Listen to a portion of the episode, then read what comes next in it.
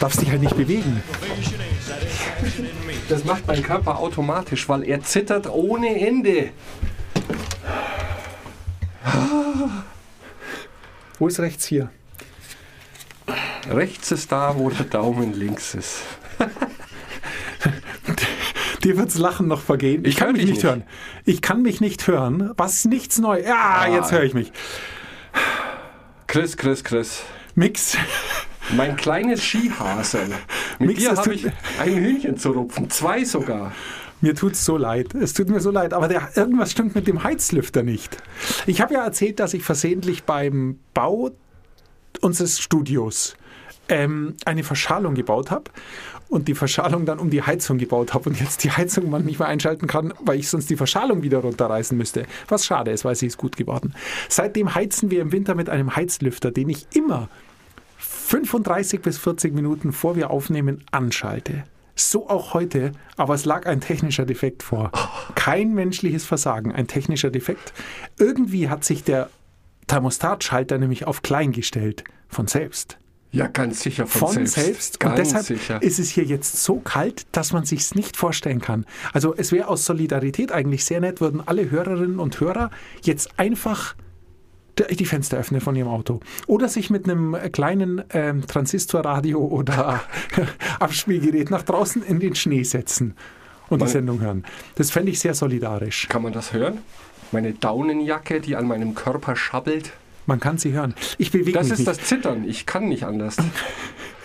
Skihasel, habe ich gesagt. Ja, Ich mache die größte Schaffenskrise meines Lebens durch. Und was machst du? Après-Ski bis zum Abwinken. es war so schön. Das geht Die überhaupt Sonne, nicht. also das es war geht so schön. überhaupt nicht. Und das Lustige ist, es war, obwohl es draußen war, viel wärmer als hier. Also, ah, Mix, du und deine Schaffenskrise. Hat sich was getan? Fühlst du dich besser? Ich habe tausende von E-Mails bekommen. okay. Ja, natürlich nicht. Was zwei Gründe haben kann. Erstens interessiert niemanden, wie es mir geht.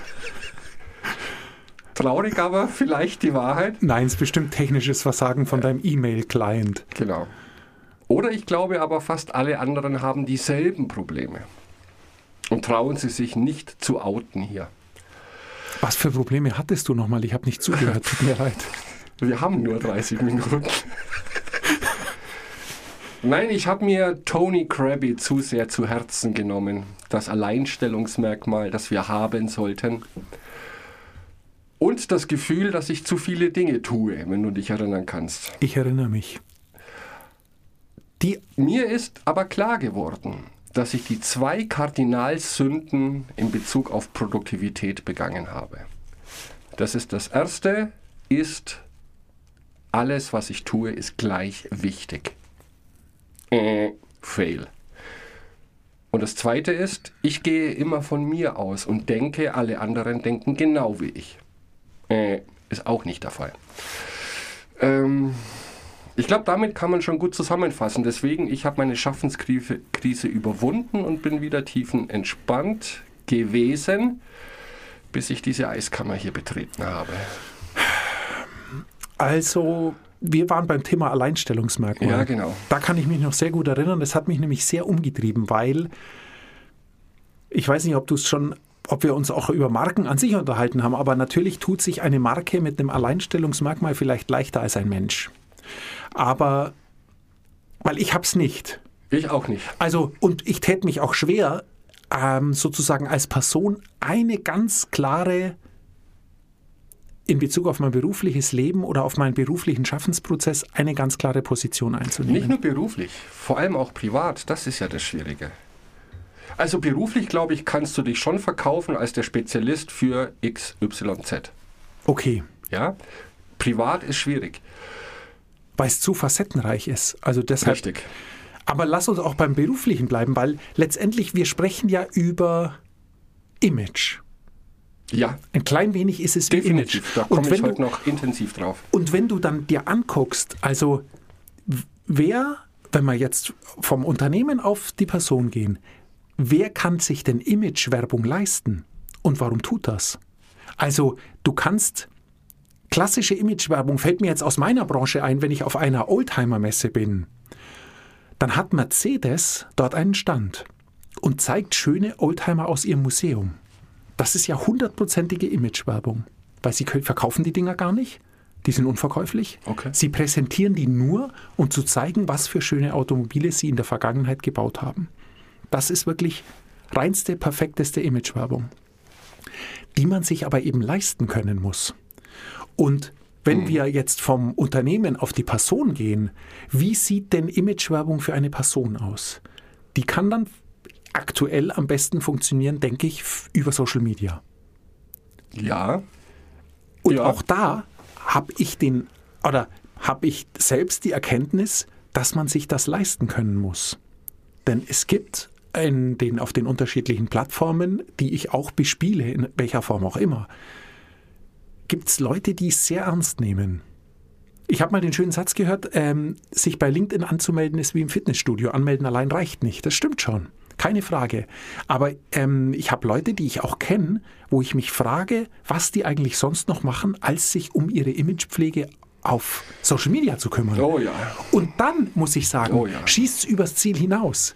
Mercedes-Benz kaufe ich das ab, weil da weiß ich, das ist ein so großer Konzern, die haben so viel Geld und für die ist eben auch das Markenbewusstsein, das Erlebnis, das, das Optische, die Haptik, da ist alles so wichtig für ihre für, den Verkauf zukünftiger Automobile, dass es eine Werbung ist, die sich für die wahrscheinlich lohnt. Ja, aber es ist immer noch ein Unternehmen und keine Einzelperson. Genau, aber auch bei den Einzelpersonen frage ich mich dann im Umkehrschluss natürlich, okay, wieso investiert jemand so wahnsinnig viel Zeit? Es gibt Leute, die posten jeden Tag einen Post, der okay ist. Der muss nicht super sein, der ist okay. Aber um für einen okayen Post ein gutes Foto zu haben und einen Text zu haben, der eine DIN A4-Seite entspricht, das kostet doch zwei, drei Stunden Arbeit. Natürlich. Machen wir uns nichts vor. Und wie soll das denn gehen? Also wer hat denn in der Woche drei Stunden Zeit für sowas? Ich glaube, das funktioniert nur, wenn diese Personen selbst gar nicht die eigentliche Arbeit machen, für die sie sich verkaufen wollen. Dann Anders kann ich mir das nicht vorstellen. Ähm, dann kaufe ich dann, das geht für mich aber auch in Ordnung. Wenn Ja. jetzt jemand zum Beispiel, was weiß ich, Bill Gates oder, oder Richard Branson, auf deren Profilen passiert ständig was. Da ist mir aber völlig klar, die kommen kurz, es wird ein Foto gemacht und dann wird der Text geschrieben. Genau. Das ist für mich aber irgendwie okay. Weil ich folge so Leuten, weil ich wissen will, was die so machen und was es Neues gibt und weil die spannende Dinge tun. Aber ich spreche jetzt von äh, Privatpersonen, die ich kenne und wo ich mir sicher bin, dass sie sich so, nicht okay. jemand leisten können, der ihren Social-Media-Kram macht. Also, da tue ich mich, also da muss man eben vorsichtig sein, ob die Imagewerbung nicht ins Gegenteil umschlägt. Weil da frage ich mich eher, Leute, habt ihr nichts anderes zu tun als Da fällt mir, wir sind ja beim großen Thema Produktivität und da fällt mir ein Zitat von unserem Freund Merlin Mann ein, der mal geschrieben hat, sich einem sozialen Medienkonto zum Thema Produktivität anzuschließen, ist dasselbe, wie sich einen Stuhl zu kaufen zum Thema Joggen. Die Gefahr dabei besteht natürlich, dass wenn man sich zu sehr, jetzt in unserem Beispiel, darum bemüht, für die Welt gut dazustehen als Fachmann für irgendetwas, bleibt natürlich weniger Zeit dafür, sein Fachmannwesen tatsächlich auszuleben. Und das kann, da gebe ich dir recht, sehr schnell äh, Zweifel aufkommen lassen. Ist diese Person vielleicht tatsächlich nur ein Poser? Oder steckt wirklich was dahinter? Es ist schwierig, wir werden es nie rausfinden bei Menschen, die wir nicht kennen. Das ist richtig. Das Problem ist aber auch, was äh, wohl erwiesen ist, ähm, ist, dass es schon ähm, sozusagen den Effekt gibt, dass dir Dinge sympathischer sind, wenn du sie öfters siehst. Da gibt es sogar Namen für diesen Effekt, ist erforscht. Also, ähm, und du kennst es selber, wenn du als Berufspendlerin oder Berufspendler am Bahnhof bist und siehst immer wieder die gleiche Person. Irgendwann grüßt man sich. Richtig, obwohl man ja, nichts das miteinander zu tun hat. zu Was, was wirklich Ja. grotesk ist. Und ich habe, also es geht mir so. Es sind Ja. mittlerweile am Bahnhof Definitiv. zwei, drei Leute, die ich immer wieder sehe und wir grüßen uns mittlerweile, ohne jemals miteinander zu sprechen. Und es ist interessant, weil ich habe jetzt in der Vorbereitung auf die, die heutige Show rausgefunden, dass es ein erforschtes Phänomen ist, dass du selbst unterbewusst, wenn du Dinge öfters siehst oder wahrnimmst, eben bewusst oder unterbewusst, werden sie dir sympathischer. Wenn du sie beim ersten Mal neutral oder sympathisch findest, Okay. werden sie dir jedes Mal sympathischer. Das heißt, das ergibt dann wiederum Sinn bei der Imagewerbung. Es ergibt natürlich Sinn, was ja auch alle predigen auf Social Media, mindestens einmal die Woche irgendwas auszuspielen. Sonst kannst du dich nicht als Marke aufbauen. Darüber sprechen wir ja. Alleinstellungsmerkmal Marke aufbauen. Die Sache hat einen Haken, das kostet viel Arbeit und es geht auch negativ. Wenn es nämlich einmal, ist auch erforscht, fand ich super interessant, wenn es einmal die erste Begegnung negativ ist, dann verstärkt sich das auch. Auch wenn die zukünftigen Begegnungen neutral sind. Dann was hat ich sehr sich das krass Ding finde. mit meiner Bäckerei-Fachverkäuferin, glaube ich, erledigt. Könnte, könnte sein, wenn Das du sagst, erklärt natürlich alles. Seit 20 Jahren gehe ich dahin. Was ist beim ersten Mal passiert? Ich weiß es nicht mehr. versuch dich zu erinnern. Jedenfalls bin ich zu dem Schluss gekommen und kann damit sehr, sehr gut leben, dass ich kein persönliches Alleinstellungsmerkmal habe. Weil mir sind auch nur wenige Menschen eingefallen, die eins haben. Hannibal Lecter. Brauche ich jetzt nicht, Oliv, oder? Ja, Fred Krueger, stimmt. Das andere Extrem ist dann Mutter Teresa. In die Richtung komme ich nicht annähernd. Wobei wir da schon fast wieder bei Professionen sind. So krass es jetzt klingen mag, aber es ist eine ist einfach ein Massenmörder und die andere ist das Gegenteil davon. Und das ist ja nicht, das ist natürlich eine große Charaktereigenschaft, aber es ist ja auch das, wo, wo, womit sich Mutter Teresa zum Beispiel ihr ganzes Leben gewidmet hat. Also ihr gesamtes Sein Genau. kümmert sich ja um diese Sache, also auch um ihr berufliches. Und jetzt lasst sie dann zehn Stunden am Tag ein sehr guter Mensch sein und die andere Zeit aber trotzdem noch fantastisch Pizza backen und Tennis spielen. Dann ist es ja, weißt du, wie ich meine, dann ist es ja eben nicht nur, sondern sie kann dann eben auch noch Pizza backen und sie kann auch noch Tennis spielen, was ja auch noch. Das heißt, es gibt noch Hoffnung, meinst du? Für uns alle. Warum? Weil du Tennis spielen kannst, denkst du, du wirst wie Mutter Teresa irgendwann. Da hast du mich jetzt missverstanden. Ah, Nein, ich meine nur, die, die, also ich bin bei dir. Ich bin auch froh, dass ich kein persönliches Alleinstellungsmerkmal habe.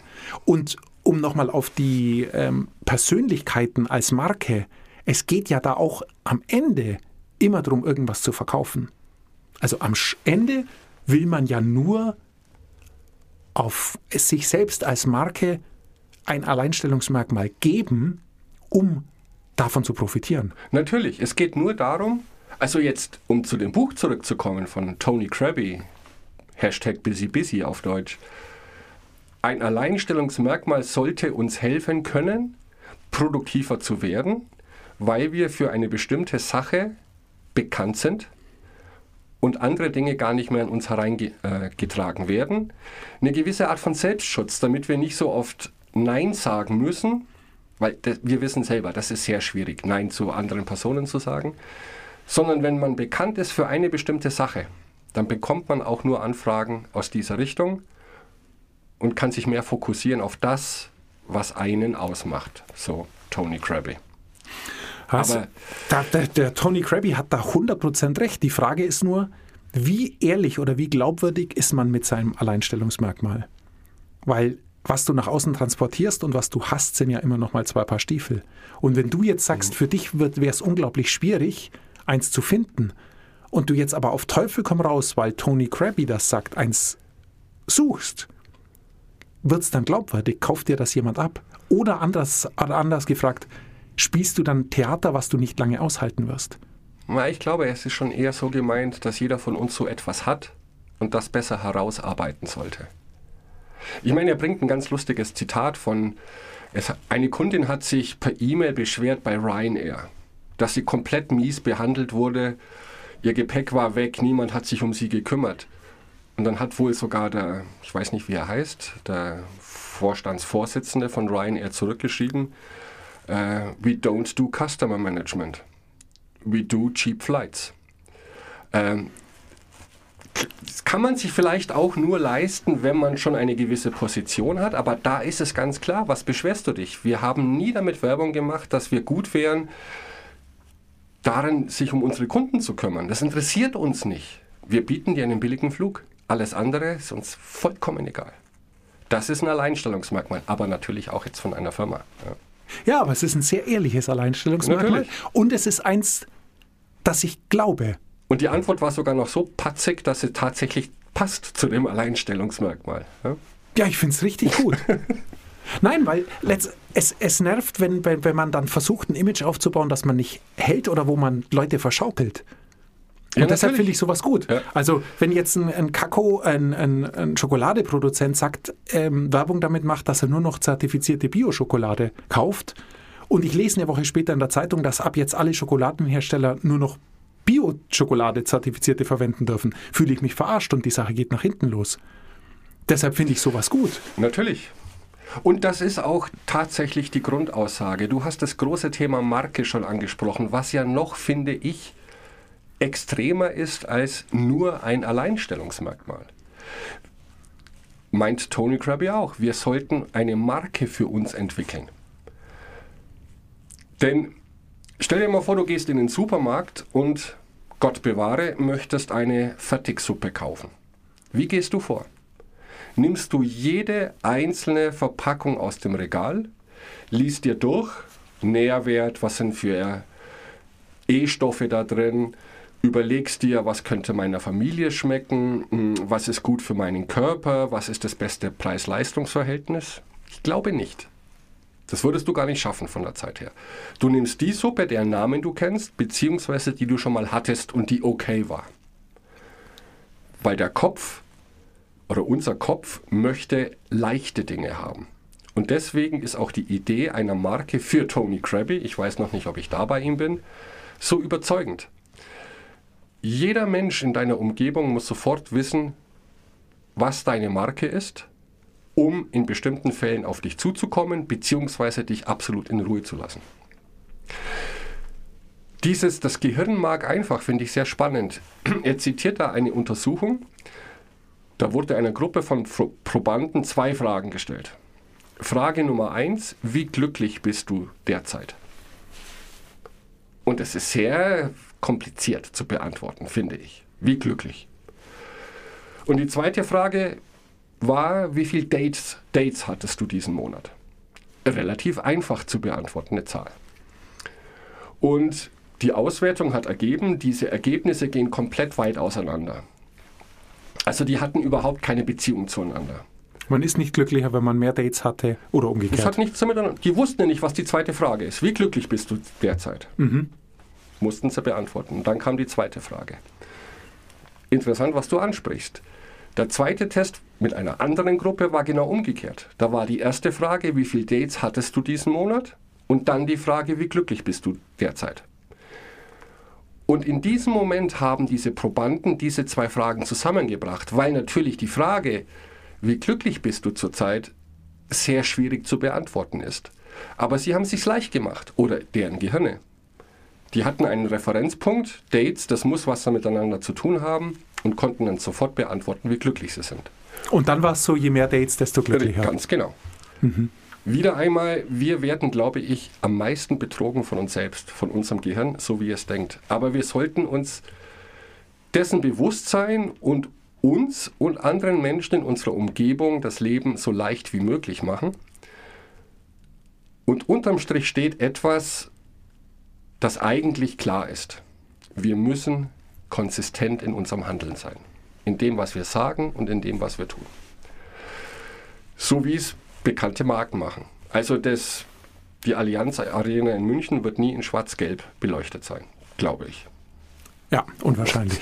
Unwahrscheinlich, genau. Das heißt, die meisten von uns geben sich aber eine Art von Marke, die immer darauf hinausläuft, oh, ich bin beschäftigt, ich bin gerade im Stress, habe viel zu tun. Das ist eine ganz schlechte Marke, weil, wie ich gerade sagte, jeder das sagt.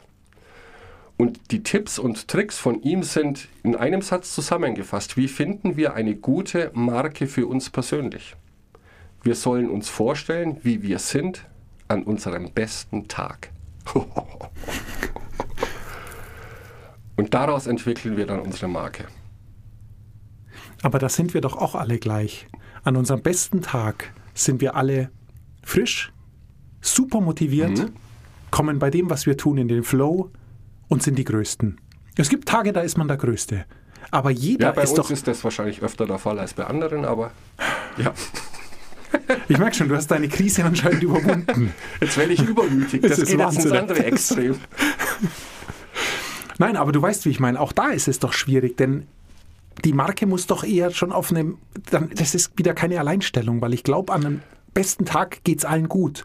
Alle sind leistungsfähig. Aber jeder kann was Besonderes. Also natürlich, er fängt wieder an, weil er ist ja Arbeitspsychologe und beobachtet Menschen, wie sie arbeiten, wie die Arbeitswelt funktioniert. Ähm, jeder an seinem besten Tag hat laut ihm mindestens eine besondere Eigenschaft, mit der er zu dem Gelingen eines Unternehmens beitragen kann. Also Chris zum Beispiel Problemlöser. Was fällt dir denn ein? Fällt dir spontan was ein für deinen besten Tag? im Flow, nicht überwältigt und vor allem strukturiert im Kopf, klar im Kopf. Das ist nicht immer der Fall. Das heißt, dass du in Buchhaltung gut wärst. Mit Zahlen kann ich es gar nicht. Oh, verstehe. ich dachte, du Ja. bist strukturiert im Kopf. Ich glaube, ich habe ein Talent, das keiner braucht. Das ist ganz schwierig. Komm, jetzt bist, kommst du gerade aus deiner Krise wieder das raus. Wir müssen die. Kurve kriegen. Wir Ich bin froh, nicht kriegen. Hannibal Lecter zu sein. Das, ist alles gut. Ja. Alles klar. Und ich bin froh, dass du nicht äh, Mutter Teresa bist. Wir wollen auch nichts übertreiben. Ja.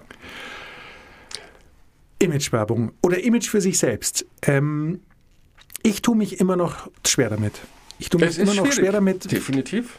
ein Alleinstellungsmerkmal, so fantastisch es wäre, aber ich kann es bei mir nicht rausarbeiten, aufgrund unterschiedlichster Interessen.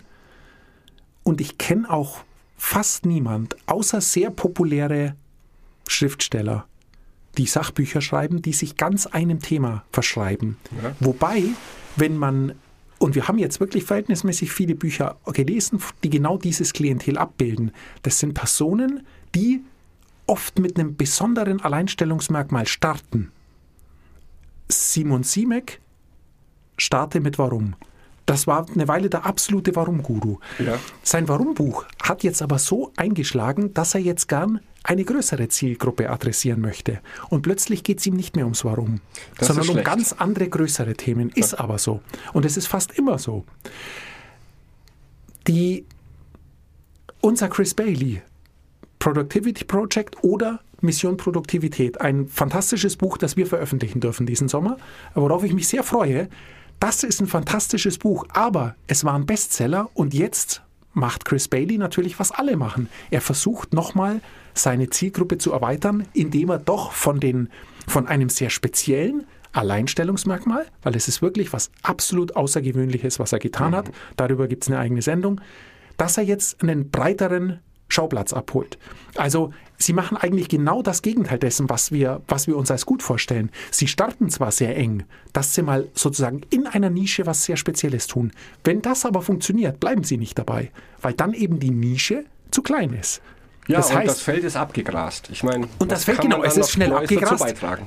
Und dann ist es dahin das Alleinstellungsmerkmal, was dann egal ist, weil sie sind dann populär. Und dann hat man es vielleicht leichter, auf einem breiteren Feld abzuräumen. Und es war sicher ihr Ja. guter Start, aber es ist eben dann fast eher der Startschuss. Muss sehr, sehr speziell sein. Und wenn der gut funktioniert, kann man sich verbreitern. Vielleicht ist es das. Denn anders habe ich es noch nie erlebt. Also von allen Leuten, die mir einfallen, die so ein ganz besonderes Thema für sich besetzt haben, sage ich mal, die werden immer breiter. Ja, vor allem, wenn es darum geht, Bücher zu schreiben. Ich meine, mir fällt dann schon jemand ein wie David Allen mit seinem Getting Things Done. Der hat ja diesen Slogan zu einem Unternehmen ausgearbeitet. Er gibt da Seminare, hilft Unternehmen, ähm, produktiver zu werden und ist eigentlich nie jetzt von dieser, was ich weiß, von dieser Linie abgerückt. Das ist David Allen, kennt jeder, der sich ein bisschen mit diesem Thema beschäftigt hat. Und der zieht es, glaube ich, durch bis zum Ende. Das ist gut, weil unser ein anderer Autor, den wir besprochen haben, ein sehr großer deutscher, deutscher Autor, Lothar Seiwert, tut's nicht. Der schreibt in einem neuen Buch, dass seine alten, ähm, dass ein Großteil der alten ähm, Theorien von ihm aus, wenn du es eilig hast, geh langsam, in der heutigen Welt nicht mehr funktionieren. Und er von vielen Dingen nichts hält, was er damals sehr gut fand. Sehr interessant. Ähm, klar, der kommt, schmeißt eine neue, steile, vielleicht etwas provokante These raus. Dadurch bekommt er Aufmerksamkeit. Aber es ist eben nicht das, worüber sich dein Autor oder was dein Autor uns einschärft, was funktioniert. Ich glaube, es funktioniert eine Zeit, aber dann musst du dich wandeln, um. Ich meine, das ist zwangsläufig so. Ähm, er bringt ja auch diese Beispiele, dass in diesem Kontext von Produktivität, da gab es ja mal die Zeit, äh, wo 90 Prozent der Menschen oder wahrscheinlich sogar noch mehr in der Landwirtschaft tätig waren. Und da war das Entscheidende für Erfolg oder Misserfolg, wie viel Grundbesitz du hattest. Und dann kam das Industriezeitalter. Und da war es dann auch so, da war Produktivität das Maß, wie viel Output deine Firma in einer bestimmten Zeit ausgespuckt hat. Laut seiner Theorie kam danach das Informationszeitalter. Nur über dieses Informationszeitalter sind wir wohl längst auch wieder hinaus, denn es ist ja mittlerweile so, Informationen gibt es im Überfluss. Die meisten Menschen haben Zugang zu Computern, Handys, Tablets, zu Zeitungen, Fernsehen, Internet. Im Prinzip ist das Spielfeld gleich wieder für alle. Der einzig limitierende Faktor ist der Mensch.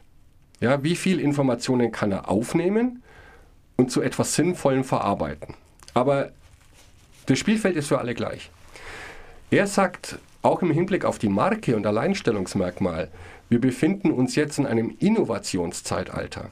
Nur diejenigen Menschen können Erfolg haben, ob jetzt privat oder geschäftlich, die kreativ sind, die immer wieder sich neu erfinden, die immer überlegen, wie reagiere ich jetzt auf diese neue Situation und kann ich und möchte ich überhaupt auf diese Situation reagieren. Insofern widerspricht das vielleicht sogar seiner Aussage zu sagen, ihr braucht eine Marke. Aber auch das könnte ja eine Marke sein. Ja? Zu jedem Zeitpunkt immer, wie soll ich es ausdrücken, on top. Ich habe alles unter Kontrolle. Ich meine, unser Geschäftsleben verändert sich auch. Also in meinem Fall speziell, es gibt maschinelle Übersetzungen und die werden immer besser. Wie reagiere ich darauf? Kann ich sagen, naja, kann ich nichts dagegen machen? Das war's für mich, ich werde jetzt Bäcker. Oder ich kann mir überlegen, wie nutze ich diese neue Technologie zu meinem Vorteil? Also ein gewisses Maß von Kreativität ist, glaube ich, wirklich unabdingbar heutzutage. Das finde ich sogar ein schönes Schlusswort. Können wir Schluss machen? Es ist so saukalt. Ja.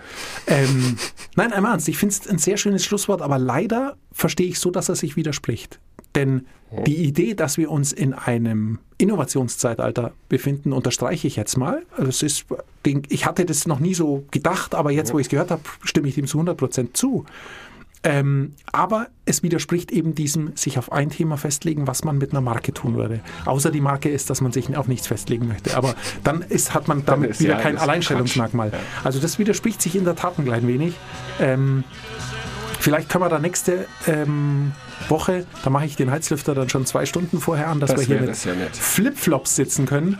Ähm, Nochmal kurz vertiefen und dann möchte ich ein neues Buch vorstellen, das sehr spannend wird. Irgendetwas, das mir warm ums Herz macht. Ja. Danke.